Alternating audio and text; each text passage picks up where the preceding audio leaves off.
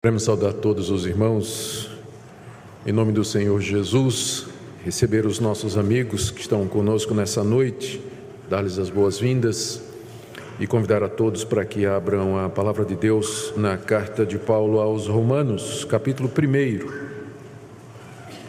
Estamos dando sequência à nossa série de exposições na carta do apóstolo Paulo aos crentes de Roma.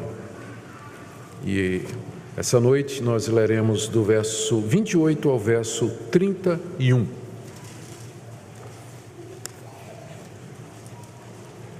Romanos capítulo 1, de 28 a 31.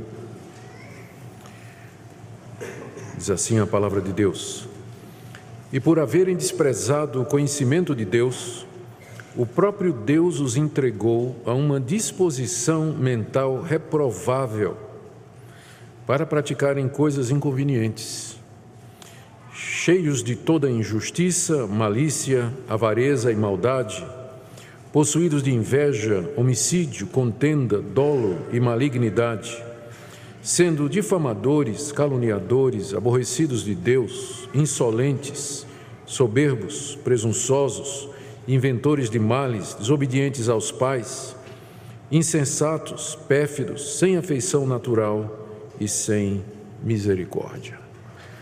Até aqui a leitura da palavra de Deus. Vamos orar mais uma vez pedindo que o nosso Deus queira nos conduzir na compreensão da Sua palavra.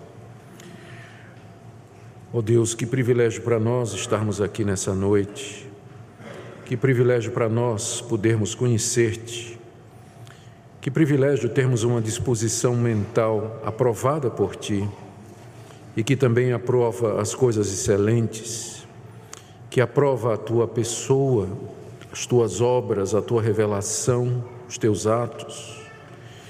Te damos graças, ó Deus, porque no meio da humanidade em trevas e na ignorância, o Senhor teve compaixão de um povo e trouxe esse povo pelo Evangelho e deu a verdade a esse povo. E damos graças por aqueles de entre nós que fazemos parte desse povo só pela tua misericórdia. Pedimos que nessa noite a tua verdade brilhe no coração de todos que aqui se encontram e que a exposição da Sagrada Escritura seja usada pelo teu Espírito Santo na salvação dos que a ouvem e na edificação do teu povo. É o que pedimos em nome de Jesus. Amém.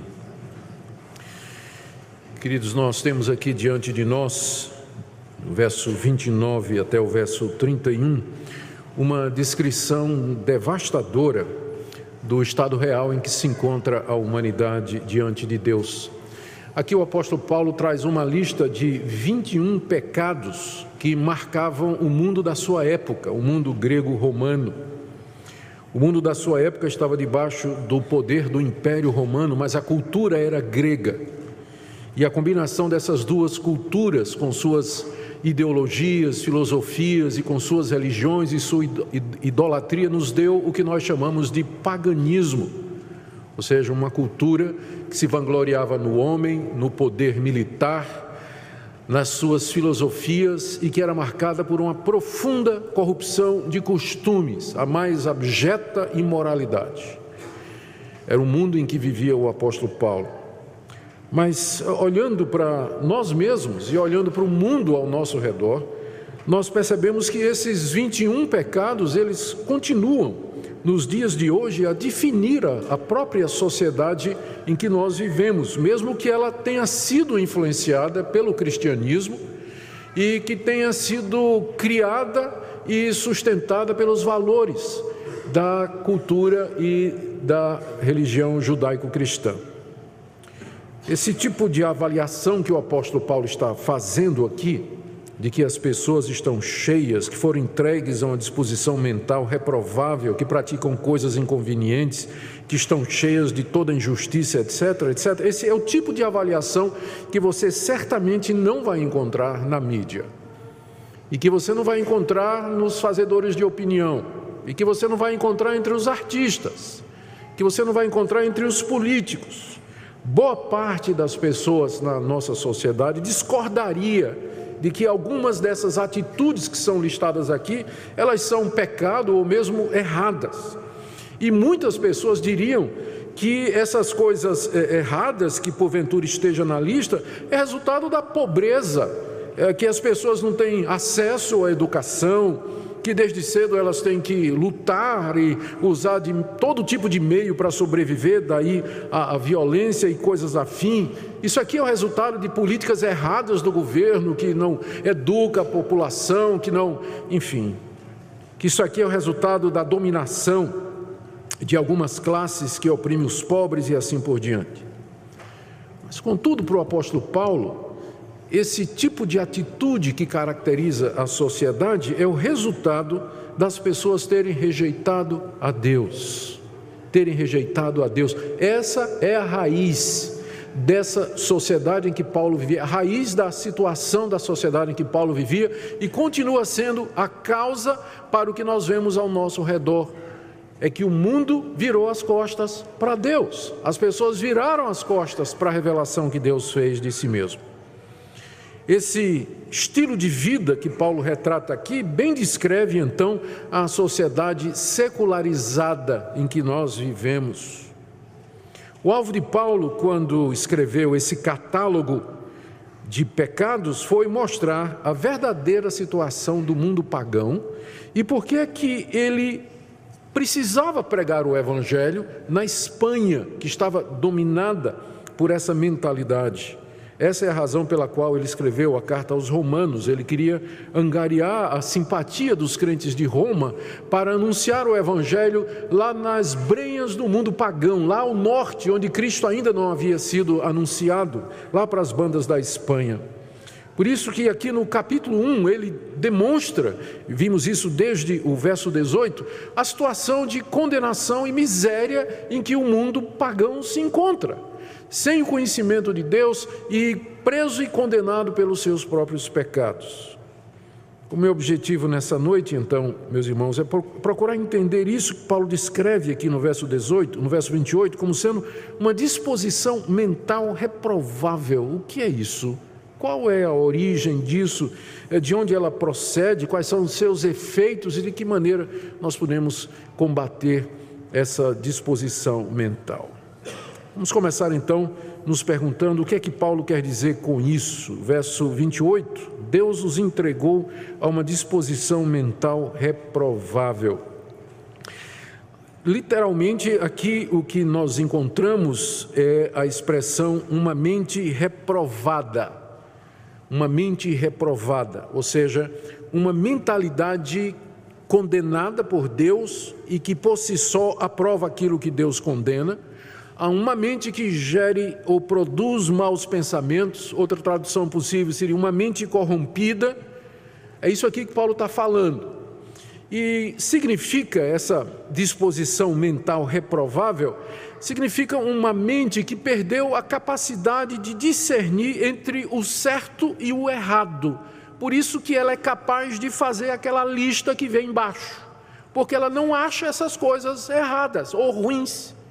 Então, ela perdeu essa capacidade, por isso que ela é uma disposição mental reprovada por Deus, ela não consegue mais fazer a diferença entre o certo e o errado.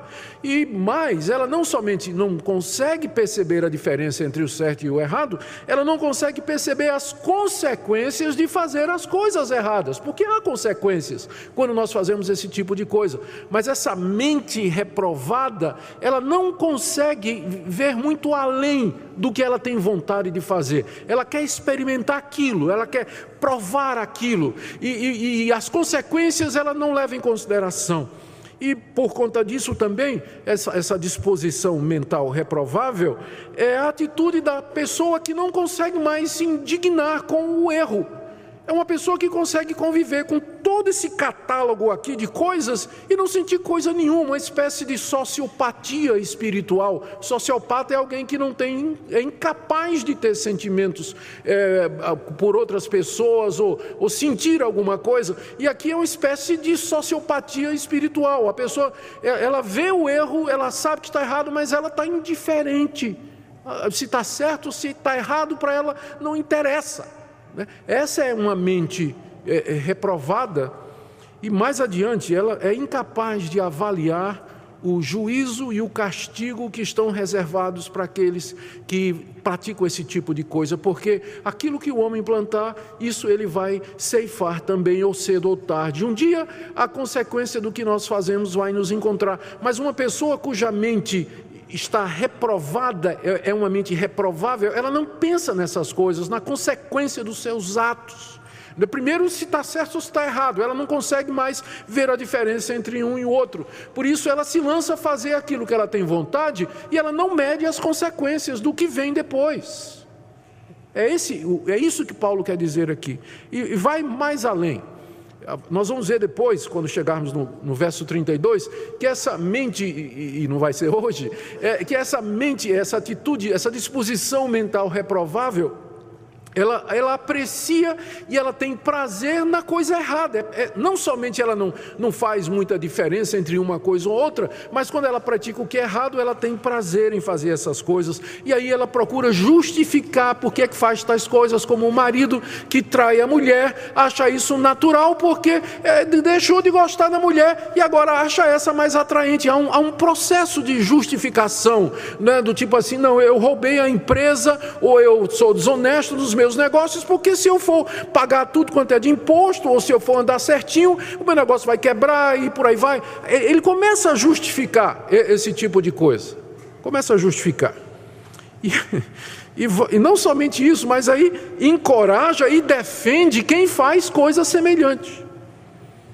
E quando isso acontece, quando uma pessoa está entregue a uma disposição mental reprovada, ela não aceita correção, ela não aceita crítica, ela não vê em que, é que ela está errada, ela não percebe a necessidade de mudança e ela hostiliza tudo aquilo que parece ameaçar o seu estilo de vida.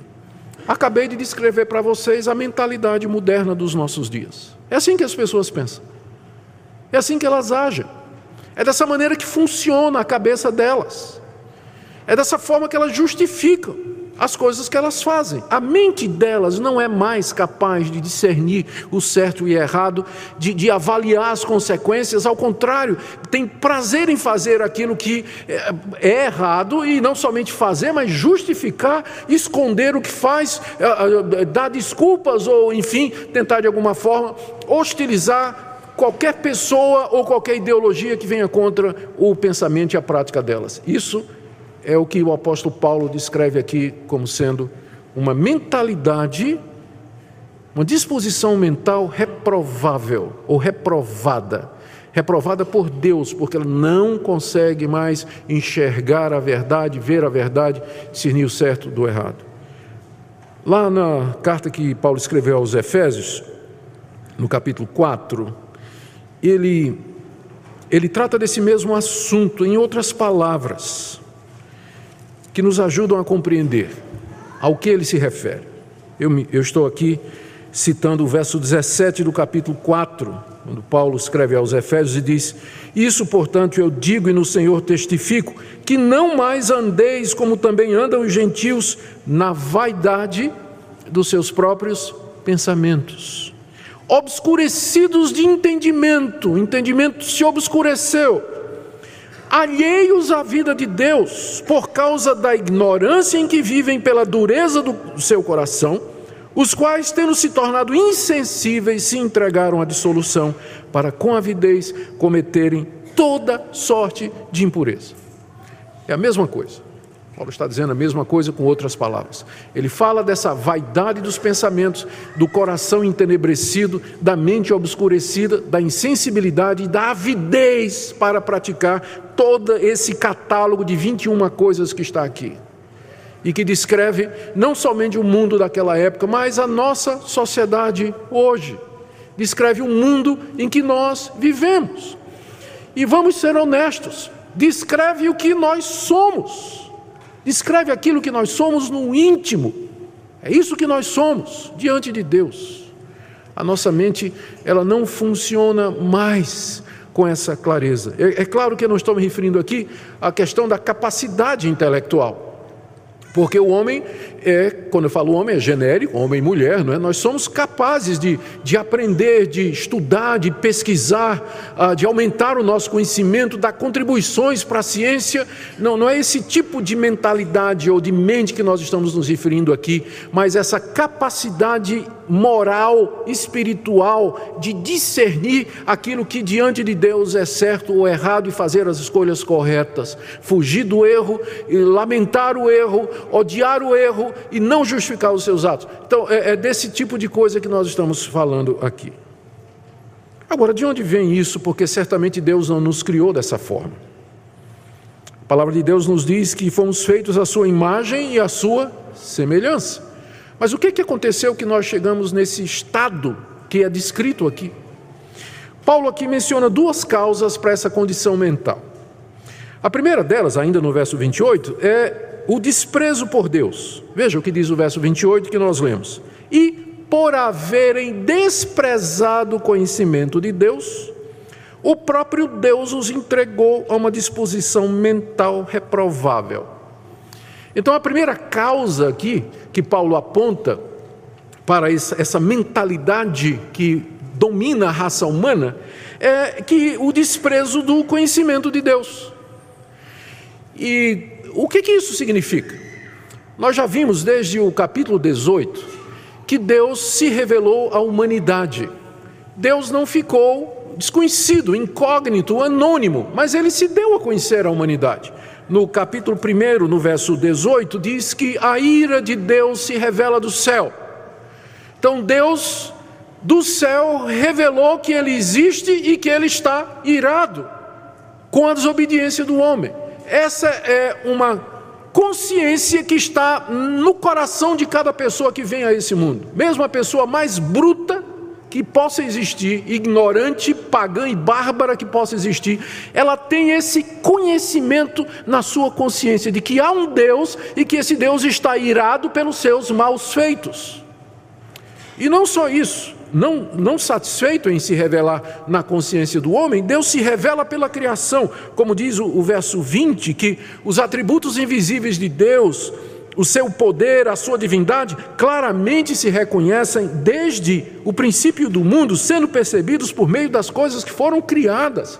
Os céus proclamam a glória de Deus, o firmamento anuncia a obra das suas mãos, toda a criação fala de Deus, nós estamos cercados da glória de Deus por dentro e por fora, Ele está em todo lugar, está ao nosso redor. Por isso que Paulo diz aqui no final do verso 20: os homens são indesculpáveis. Não tem ninguém que no dia do juízo vai poder dizer assim: eu não sabia que havia um Deus e que esse Deus era santo e que esse Deus tinha o certo e tinha o errado.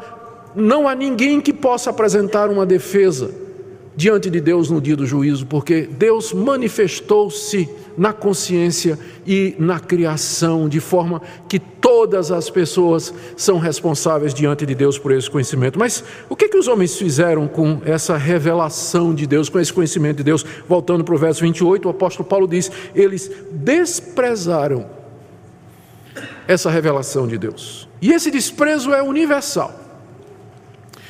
É, é universal, é cometido por todos. Desprezar aqui significa não aprovar, literalmente na língua grega. Não aprovaram ter Deus no seu conhecimento. Está escrito assim, literalmente. Não aprovaram Deus. Do tipo assim, eles olharam, examinaram e disseram: Não. Não, vamos desprezar isso aqui. Não tenho interesse. Não quero saber desse Deus. Eu quero seguir a minha vida. Eu quero adorar quem eu quiser adorar, eu quero servir a quem eu quero servir, quero viver do jeito que eu quero viver. E eu não quero nenhuma divindade lá do céu dizendo para mim o que é certo ou errado, tolhendo a minha liberdade. Eu quero viver da forma que eu tenho vontade de viver. Eles desprezaram essa revelação que Deus fez de si mesmo, ou seja, não aprovaram acharam que não valia a pena reter esse conhecimento de Deus, não deram aprovação nem reconhecimento ao Criador de todas as coisas, por isso desdenharam, rejeitaram, deixaram de lado, enfim, é um processo mental que Paulo já descreveu e nós já vimos isso no verso 21, não é? Voltando um pouquinho, eles se tornaram nulos em seus próprios raciocínios, depois no verso 25, mudaram a verdade de Deus em mentira, e em vez então de aceitar a revelação de Deus e adorar a Deus, eles começaram a adorar a si mesmos e adorar os animais aves, quadrúpedes, répteis, é só olhar as religiões antigas, as religiões pagãs e modernas, onde se adora a natureza, de uma forma ou de outra. Então, essa é a causa da mentalidade reprovada, porque eles reprovaram o conhecimento de Deus que faria com que a mente deles funcionasse da maneira correta.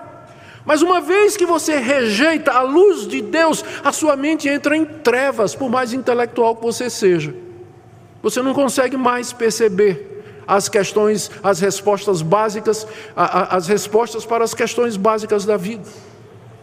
E fica como que tateando um mundo sem sentido, nada mais faz sentido a, a dor, a violência, a, a, as coisas que acontecem, a providência, o amor, o carinho, a misericórdia, é quem somos, de onde viemos, o que é que estamos fazendo aqui, por que, que coisas ruins acontecem, por que, que coisas boas acontecem, por que isso, por que aquilo.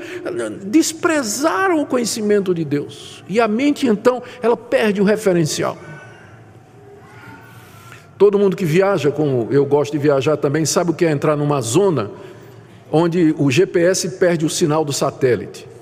E você tem uma encruzilhada na frente, aqueles cruzamentos de estrada, né? E você não conhece, tá, depende completamente do satélite para dar o referencial, e você está perdidinho. Essa mente reprovável, porque ela perdeu o referencial, né? rejeitou o conhecimento de Deus, desprezou esse conhecimento de Deus que Deus havia dado. Então, essa é a primeira razão não é? Essa é a primeira razão. A segunda razão que Paulo dá para essa mentalidade reprovável que caracteriza a nossa, a nossa raça é que Deus, por sua vez, entregou os homens a essa mentalidade. O que é que aconteceu aqui? Vamos voltar para o verso 28. Eles desprezaram o conhecimento de Deus, conhecimento que Deus deu de si mesmo, na consciência e na criação. Então, o próprio Deus os entregou a essa disposição mental reprovável. Ou seja, Deus os entregou a si mesmos. Deus disse para eles: seja feito a sua vontade, seja feito do jeito que você quer. É isso que vocês querem? Vocês viraram as costas para mim, vocês me menosprezaram, me rejeitaram, vocês querem viver por vocês mesmos? Tudo bem, eu vou entregar a vocês a mente de vocês, a maneira de pensar de vocês, e o resultado é isso que Paulo chama de é, mente reprovável. Nós já vimos na, nas mensagens anteriores que Deus, como castigo por ao homem por conta dessa rejeição que o homem fez de Deus, que Deus primeiro os entregou à imundícia. Verso 24, Deus entregou tais homens à imundícia. Deus depois os entrega às paixões infames. Verso 26, por causa disso os entregou Deus a paixões infames. E agora Paulo diz que Deus os entrega a uma mente reprovada. Eles, é, é, que é o final de tudo isso é quando finalmente a pessoa perde a capacidade de entender, discernir, enxergar, chegou no fim. Um dos dons mais preciosos que nós temos é a capacidade de pensar, de discernir, de avaliar, de entender, de reconhecer. Ah, memória, como faz bem para nós, não é? Memória, a gente lembra das coisas, das boas, das ruins também. Ah, discernir e dizer, fazer cálculos e imaginar é a lógica que nos ajuda a dizer qual vai ser o resultado dessa decisão que eu vou tomar aqui. A mente é um privilégio, é uma coisa gostosa você ter domínio da mente, uma mente clara. Que coisa privilegiada. E nós sabemos como aflige as pessoas quando algumas daquelas doenças que se constituem distúrbios, elas tiram essa capacidade da pessoa, a pessoa perde a capacidade de reconhecer os outros. Às vezes ela está numa espécie de é, esquizofrenia, fica ouvindo vozes, né? ou uma, uma, bipolaridade, a mudança de humor de, um, de, um, de, de uma situação para outra, sociopata, que ele não tem sentimentos mais pelas pessoas, algumas doenças degenerativas que a pessoa vai perdendo o reconhecimento, não consegue saber mais onde está e tudo mais. Imagina Imagine tudo isso transferido para o mundo espiritual. É isso que Paulo está descrevendo aqui. É uma mente acometida desses distúrbios causados pelo pecado e que, portanto, não consegue entender o seu próprio estado diante de Deus, não consegue ver o que é está errado com os pecados, o que é está errado com o que eu estou fazendo, todo mundo faz, qual é o problema disso que eu estou fazendo? Ele não consegue ver. Deus o entregou há uma disposição mental reprovável e ele nem consegue ver isso, nem consegue ver isso. Que esse é o estado em que ele se encontra. Esse é o estado em que ele se encontra. Veja que essa entrega de Deus é uma entrega punitiva. O castigo do pecado é pecado. Eu estava lendo um comentário que o pastor disse que uma, né, alguém chegou para ele e disse assim: Pastor, é, a AIDS é o pecado da homossexualidade? Ele disse: não, o pecado da homossexualidade é a homossexualidade mesmo. É isso mesmo, a AIDS é uma doença como qualquer outra, câncer, vem. É? Mas o castigo do pecado é mais pecado. E o castigo para reprovar a Deus é uma mente reprovada. É interessante porque há um trocadilho aqui no original que não aparece na nossa tradução uh, no verso 28, né? E por haverem reprovado o conhecimento de Deus, Deus os entregou a uma mente reprovada, a um trocadilho original, é, intencional aqui no original. Ou seja, Deus está dando o castigo na, na, na proporção justa. Vocês me reprovaram, então eu vou entregar vocês a uma mente reprovada. A uma mentalidade reprovada. E qual o resultado então dessa mente reprovada? E aqui enche, entra o nosso catálogo de 21 coisas. Essas 21 atitudes que Paulo lista aqui, elas são o resultado dessa mente reprovada, dessa disposição mental reprovável, a qual Deus entregou à, à humanidade por conta da reprovação que a humanidade fez do conhecimento de Deus. São chamadas de coisas inconvenientes, veja o final do verso 28 Deus os entregou uma disposição mental reprovável para praticarem coisas inconvenientes. Vocês agora percebem que a prática de coisas inconvenientes é o resultado já de um problema aqui. Primeiro começa aqui, não é? Depois vai para a prática. O erro começa aqui. A pessoa primeiro se justifica, faz aqui na cabeça, cobiça a mulher do próximo aqui, cobiça os bens do próximo aqui, trama planos aqui, é, inveja aqui, e depois é que ele vai para a prática, mas tudo começa na disposição mental reprovável. Então, uma vez que eles estão entregues a essa mente reprovável, o passo seguinte é que a vida, a atitude, a maneira de ser é imediatamente afetada. E uma vez que você perdeu o norte ético do certo e do errado, o passo seguinte é você romper as barreiras na prática. Você então agora está liberado, sua mente liberou, você se sente livre então agora para fazer todas essas coisas que você tem vontade. E aí vem esse catálogo aqui de coisas que Paulo diz que são erradas, impróprias diante de Deus e dos homens, menos para essas pessoas que consideram essas coisas como é, naturais e normais. São 21 atitudes, algumas observações sobre essa lista. A primeira delas, é claro, essa lista ela não é exaustiva. Paulo está apenas dando uma amostra do que é que acontece numa sociedade ou com indivíduos que rejeitaram a Deus e viraram as costas para Deus e que então estão dispostos a seguir o seu próprio caminho. O resultado, na prática, é esse aqui. Então, essa lista ela não é completa, tem mais coisas. Há muitas listas de pecados, vamos chamar assim, no Novo Testamento e no Antigo, onde tem outras coisas que complementam essas aqui. Aqui mesmo nessa própria lista, o apóstolo Paulo não inclui a homossexualidade, porque ele já tratou nos versos 27 e 28, que foi objeto da última mensagem que eu preguei aqui na carta aos Romanos. Não é? Ele já tratou desses, desse tipo de comportamento e agora, por isso, não entra nessa lista, mas ele já falou disso aqui. A segunda observação é que quando a gente dá uma olhadinha nessa lista, a gente percebe que ela não é somente uma lista de, de pecados sexuais, não é? Ah, como se pensaria, mas na verdade representa a quebra de todos os mandamentos de Deus.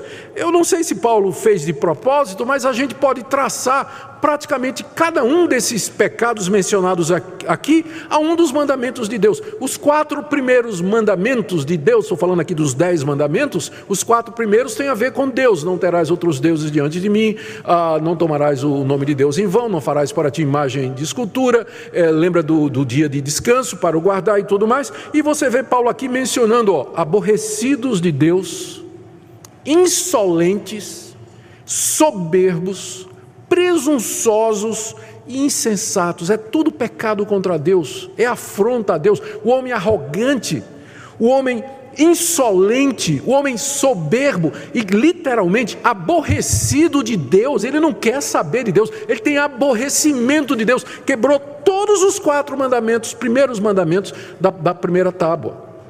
E aí em seguida vem os outros mandamentos que têm a ver com o próximo. O quinto mandamento diz: honra teu pai e tua mãe. E o que é que a gente encontra aqui na lista? Eles são desobedientes aos pais. Começa cedo isso. Começa com os nossos filhos. Começa na, quando são crianças mesmo. Já manifesta essa mentalidade reprovada de se virar contra toda autoridade contra aquilo que é certo e que é errado. Não vamos pensar que isso aqui é coisa de adulto, não. Isso acontece com adolescente também, com criança também. Desde cedo se manifesta na nossa raça essa infecção que, que, que nós eh, nascemos eh, com ela, herdamos dos nossos pais. Também fala aqui ó, de falta de afeição natural, está vendo aí no final ali no meio do verso 31, isso significa literalmente é falta de afeição natural, que é a, a, afeição que os pais e as mães naturalmente teriam pelos seus filhos. Mas o que é que a gente vê hoje? Pai, mãe aborrecendo o filho, espancando o filho é, desproporcionalmente, machucando o filho, a quantidade de criança que chega no hospital, é, machucada, é, o olho roxo, dente quebrado, furada de ponta de cigarro, a gente, né, falta de afeição natural, quebrando o mandamento que fala a respeito do, do amor aos pais. O sexto mandamento, não matarás. E o que é que a gente encontra nessa lista? Olha aqui, ó, injustiça, maldade, homicídio, contenda, malignidade, falta de misericórdia, tudo quebra do sexto mandamento. Sétimo mandamento: não adulterarás. Ele já falou a questão da imoralidade nos versos 27 e 28. Oitavo mandamento: não furtarás. Décimo mandamento: não cobiçarás. Paulo menciona aqui inveja, dolo, inventores de males. Nono mandamento: não darás falso testemunho. Paulo fala aqui difamadores, caluniadores. É a lista completa. Quebraram tudo, catálogo todo. Todos os dez mandamentos. Não escapou um. Essa situação do mundo. Essa é a situação da sociedade em que nós vivemos. Esse é o meu estado e esse é o seu. Por quê? Notaram que Paulo diz aqui, no início do verso 29, eles estão cheios dessas coisas. Eles estão cheios porque na hora que rejeitaram a Deus, criou um vácuo e esse vácuo, se não for enchido por Deus, ele vai ser enchido por outra coisa. Uma vez que rejeitou-se o conhecimento de Deus, o coração se enche dessas coisas aqui. E essa é a verdadeira situação em que nós nos encontramos. Outra observação. Nem todo mundo, na época de Paulo, era culpado desses pecados, e eu preciso deixar isso muito claro para não ser injusto. Você vai me dizer assim, pastor, eu conheço gente que rejeita o conhecimento de Deus, mas é honesto, mas é trabalhador, vive bem com a esposa, não trai a esposa. Eu sei. Essa lista não significa que todo habitante do planeta faz todas estas coisas que estão descritas aqui. Mas não faz, não é por conta dele, não faz por causa da misericórdia de Deus, não faz porque Deus, para preservar a situação da raça humana, deu autoridade policial. E tem gente que pode ser doido, mas tem juízo e não rasga a nota de 100. Ele sabe que se fizer, ele vai vai pagar. Vai ter processo, vai ter uma multa. Então ele parece bonzinho e guardador da lei, mas é que Deus botou temor no coração dele. Tem outras pessoas que parecem pessoas bondosas e misericordiosas, Deus os agraciou com um temperamento bom. Uma disposição natural, alegre, sempre faceiro e para ele tudo está bem. Não é dele. O coração dele está pronto para fazer essas 21 coisas ou mais. Mas é que Deus lhe deu uma disposição, uma índole. Outros tiveram o privilégio de nascer num lar de valores, ou um lar cristão. E mesmo que hoje não são mais crentes em Jesus Cristo, mas aquilo que eles aprenderam na infância, eles, eles mantêm. Eles não conseguem se livrar da educação boa que eles tiveram então, por causa da providência de Deus, das autoridades, das leis, da influência do cristianismo, as pessoas não são tão ruins como elas podem ser, mas dadas as circunstâncias, se fossem dadas as oportunidades e as ocasiões, você e eu faríamos tudo o que está aqui nessa lista. E outras coisas, e com requintes de maldade, faríamos. Portanto, essa lista ela está dando uma descrição da, do estado, dá uma, uma amostra do que é que a humanidade sem Deus é capaz de fazer. Ela explica uma humanidade que virou as costas para Deus. E a última observação sobre essa lista, antes de entrar na aplicação é que ela mostra que todo pecado é decorrente da rejeição de Deus. Veja, Paulo está ligando essa lista de 21 coisas, é, é, é, é, todas essas 21 coisas estão ligadas no verso 28 a rejeitar a Deus. Olha como funciona a sequência: desprezar o conhecimento de Deus. Deus os entregou então a uma atitude mental reprovável. Aí eles fizeram um monte de coisas inconvenientes. Por exemplo, são desobedientes aos pais. O que Paulo está dizendo é que desobediência aos pais tem origem na rejeição de Deus no coração da criança, do adolescente e do jovem, e que é estimulado pela nossa sociedade permissiva com essas práticas e ideologias que vêm às vezes do governo e vêm dos fazedores de opinião e de determinados psicólogos e educadores que em vez de nos ajudar a, a reprimir, no, no, bom sentido, a, a reformar, a ajudar a criança a lutar com a malícia do seu coração, na verdade estimula, estimula. Mas pelo que temos aqui, desobediência aos pais é um problema espiritual, nasce pela rejeição da revelação de Deus já no coração da criança. Toda essa lista aqui está ligada, cada um desses pecados está ligado à rejeição de Deus. Ou seja, nós vivemos, como diz a expressão em latim, coram deo, diante de Deus. O mundo está diante de Deus, mesmo nas suas iniquidades. Quando o mundo peca, ele peca contra Deus, mesmo que não acredite em Deus, mas ele está pecando contra Deus. Nele existimos e nele movemos, nos movemos, e dele nós tiramos nossa vida, nosso sustento e o que nós somos. Todo pecado, enfim, é contra Deus. O resultado final que nós temos aqui é um quadro devastador, meus irmãos e amigos.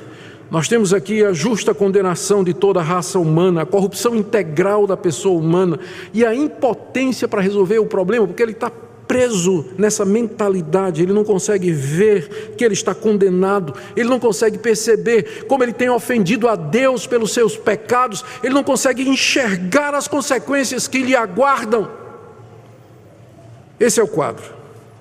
E essa passagem, então, ela nos ensina que há várias coisas que precisam ser revertidas em nossa vida para que nós sejamos salvos. A salvação não é tão simples como às vezes alguns movimentos evangélicos querem fazer parecer, do tipo assim: ó, Jesus morreu lá na cruz, né? derramou seu sangue aí. Se você aceitar Jesus, faça uma oração comigo. Né? Diga aí no coração que você aceita Jesus. Tá? Sim, Deus pode salvar pessoas dessa forma, claro, Deus é Deus, Ele salva do jeito que Ele quiser. Mas o que está envolvido na salvação de um pecador, olha o que é que está envolvido pelo que nós lemos aqui. Primeiro, a ira de Deus está sobre nós por causa da nossa impiedade e da nossa perversão, porque nós rejeitamos o conhecimento dele. Então a ira dele está sobre nós. Romanos capítulo 1, verso 18. A ira de Deus se revela do céu. Não acredite num evangelho que diz assim: ah, o nosso Deus, ele, ele, ele é amor, ele, ele, né? ele de fato é amor, mas isso é só metade da, da, do que a Bíblia diz a respeito de Deus. Ah, o nosso Deus é um Deus amoroso, ele compreende, é um Deus que Deus não fica chateado né, com essas coisinhas que eu faço. O Deus que acredita, não, meu Deus é um Deus de amor, é um Deus compassivo, né? ele não se importa com minha vida errada, não, que eu traio minha mulher, que eu sou desonesto, que eu sou mentiroso, que eu vivo fofocando, falando mal dos outros, caluniando os outros no, no WhatsApp, no, no, Facebook. Deus não liga, Deus nem sabe o que é Facebook. E vai por aí, tal. É, né, não, não, não, é mentira. Não acredite nisso. Existe um Deus, e Ele é um Deus amoroso, mas Ele está irado com a perversão e a impiedade dos homens que viraram as costas para Ele. Então, é isso que tem que ser vencido. Como é que você pretende vencer a ira de Deus? Como é que você pretende reverter a ira de Deus que está sobre você por conta dos seus próprios pecados? Segunda coisa que está envolvida nisso. Deus nos abandonou as nossas paixões e a nossa mente depravada e corrompida. Eu não consigo nem entender por que, que eu sou assim, o que é que eu estou fazendo aqui, e muito menos saber o caminho de volta. A mente não funciona mais, ela perdeu o senso de Deus. Como é que eu resolvo isso? Como é que uma pessoa que está perdida no mato, ela está perdida no mato, GPS não funciona, ela não tem mapa, e está tudo escuro, não sabe nem se o sol está aqui, se está ali, não tem direção nenhuma. Como é que essa pessoa volta para casa? Ela não sabe, não consegue. E o pior, ela está cega. Terceira coisa que tem que ser revertida é essa escravidão à mente, que a pessoa não, não consegue ver. Nós chegamos e dizemos: Você está perdido pelos seus pecados, você está ofendendo a Deus. A pessoa diz: Eu não estou conseguindo ver isso. Isso é o que você está dizendo. Eu não me sinto assim. Eu não vejo dessa forma, eu tenho minha própria opinião. Não, mas está errado. Isso é óbvio que isso aqui está errado. Se você fizer isso aqui, vai ter essas consequências. Não, isso é conversa. Eu sei de gente que fez pior e não aconteceu nada. Entende? Ela está presa.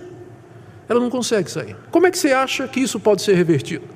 Agora, você vem falar comigo e dizer assim: não, pastor, a, a pessoa se salva pela, pelas boas obras. É, se ela fizer coisas boas e, enfim, fizer o bem ao próximo e, e, e cumprir as suas obrigações, aí Deus, é, no fim, Deus vai ter misericórdia dela. Será que você ainda consegue falar em salvação por obras depois dessa descrição aqui? Depois da gente entender o que é uma mente reprovável, como é que você ainda vem falar de boas obras e dizer o tipo assim: ah, pastor, sabe o que é? Eu vou usar meu, meu livre-arbítrio, né? minha força de vontade, e eu vou romper com tudo isso, e eu vou me voltar para Deus. Ah, mas, mas como é que uma pessoa numa situação dessa, a mente não funciona, ela já foi abandonada por Deus, a ira de Deus está sobre ela, como é que ela volta? Como é que ela se reconcilia? O que, é que ela pode oferecer a Deus? O que, é que ela vai dar em troca da sua alma diante de Deus? Não, gente. Há somente uma coisa que pode reverter esse quadro, e que Paulo já tinha anunciado no início desse capítulo, no verso 16: Não me envergonho do Evangelho, porque é o poder de Deus para salvar todo aquele que crê. O Evangelho é o poder de Deus e não é chamado de poder à toa, porque nada menos do que um poder sobrenatural para reverter essa situação. A palavra poder aqui é uma palavra conhecida nossa no, na língua grega, dinamis de onde vem a palavra dinamite, poder. Esse é o poder, esse é o Evangelho. Ele é o poder de Deus para reverter essa situação. Porque no Evangelho, por conta do que Cristo fez na cruz, do seu sacrifício, do seu sangue derramado, do seu sofrer, do, do seu padecimento por nós, Deus nos perdoa. Deus nos reconcilia com Ele, Deus nos justifica, Deus retira a sua ira de sobre nós, Deus nos dá a mente de Cristo, Ele clareia, renova o nosso entendimento para a gente saber o que é certo e errado e dizer: Eu era cego, mas agora eu vejo. Só o Evangelho faz isso, nada mais. Não há nenhum poder conhecido do homem, fora do Evangelho, que possa reverter a situação em que nós nos encontramos. E a minha grande pergunta, aliás, a grande pergunta que se impõe a nós nessa noite, é essa: qual o seu estado hoje à noite? Como você está diante de Deus? Você está vivendo na prática costumeira desses pecados?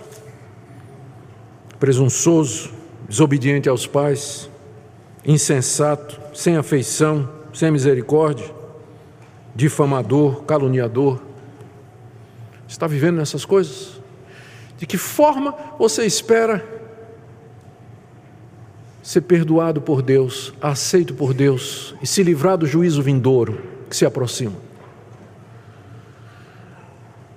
Talvez eu acabei de falar essas coisas aqui e você olhou e disse: hum, Isso não é comigo. Talvez esse seja o primeiro indicativo de que você está entregue a uma disposição mental reprovável, porque você não consegue se ver no que eu estou dizendo hoje à noite. Porque eu não estou falando de mim, eu estou lendo a palavra de Deus, estou explicando a você a palavra de Deus. E se você nessa noite ouviu o que foi dito e você disse: Isso não tem nada comigo, não sou assim não, isso aí é conversa e tudo mais, talvez já seja a primeira indicação de que você está entregue a essa mentalidade reprovada que não consegue mais entender nada. Mas se nessa noite você ouviu isso aqui, e você temeu, e você tremeu, e você disse: Ó oh, Deus, é isso mesmo, eu sou isso aqui, ou eu era isso aqui, e foi o Evangelho que mudou minha vida, foi o Evangelho que me transformou.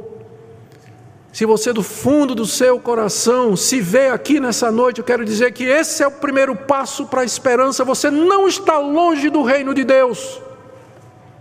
Você não está longe do reino de Deus se nessa noite você se viu aqui. Porque Cristo veio não para quem é são, ele veio para os doentes.